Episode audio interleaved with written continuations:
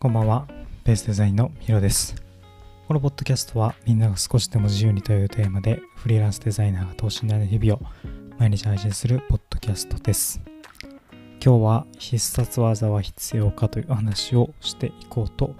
思います。まあ必殺技っていうのはね、まあ仕事における必殺技みたいな話なんですけど、えー昨日ね、僕は京都に行っていまして、お仕事でね、えー行っていたんですけど、まあ、その仕事相手の人と、まあ、帰りながら、まあ、電車で途中まで一緒だったのでこう喋りながら帰ったんですけど、まあ、その方も自分でお仕事をされている方でして、えーすごく面白い話たくさんしてくれたんですけど、まあ、その、まあ、僕がね今27歳なのでその自分が27の時どんなことしてたかみたいな話を少ししてくれたんですけど、まあ、少しずつ仕事がねあのできる、まあ、そういった中で調子が悪くなったタイミングがあったみたいなんですけど、まあ、それが何だっていうとこう片やいろいろと、まあ、メディアだったりとか名前を挙げている人がいる中で、まあ、その人らしいというかね、まあ、その人の必殺技みたいな、えーこの人といえばこれみたいな、えーすごいアーティストというかねそういう人に憧れたんだみたいな話をしていてで自分らしさってなんだろうみたいなところをこう模索しながら自分なりの必殺技というか大技を決めに行こうとしてやっていた時にだんだん仕事がうまくいかなくなってそこからね立ち直って自分はどういうタイプなんだっていうのを考えるようになったみたいなんですね。それがホームランバッター必殺技を持ったホームランバッターではなく自分はアベレージヒッターなんだというふうに理解をして自分がどういう人間でどういうところが根本にこう喜ぶ部分でとかを分析した上で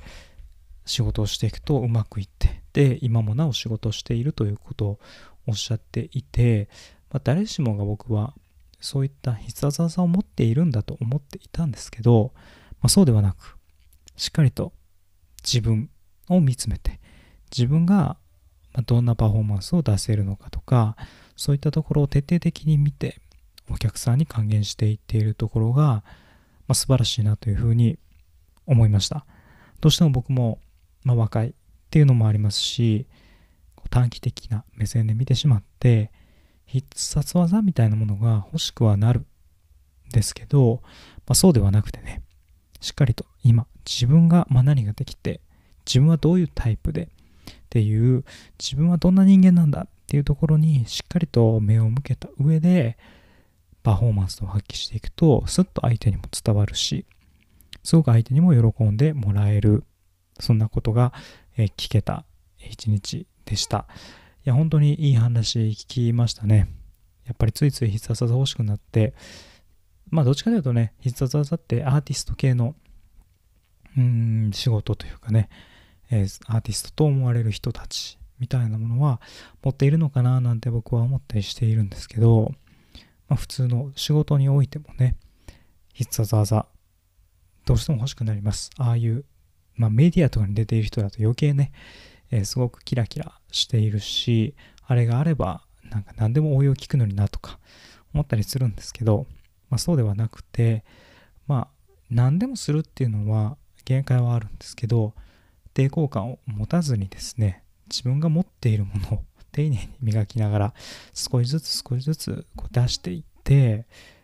結果としてそれが自分らしいものになっていくっていうことだと思うので頑張って僕もね向き合いながら自分の仕事っていうのをしていこうと思います。フリーランスはたびたび自分がやっていることっていうのが不安になったりするんですがそれでも自分をねしっかりと見つめて、えー正解はないんですけれども少しなんか正解のことが聞けたんじゃないかなというふうに 思いました。なので皆さんもね必殺技短期的に見たら欲しくはなるんですけど長期的に見てですね自分がどんな人間なのかって目を向けながらあなたに合った努力とあなたに合ったアウトプットの仕方で頑張ってみてください。はい今日もポッドキャストを聞いていただいてありがとうございます。また次回のポッドキャストでお会いしましょう。お相手はヒロでした。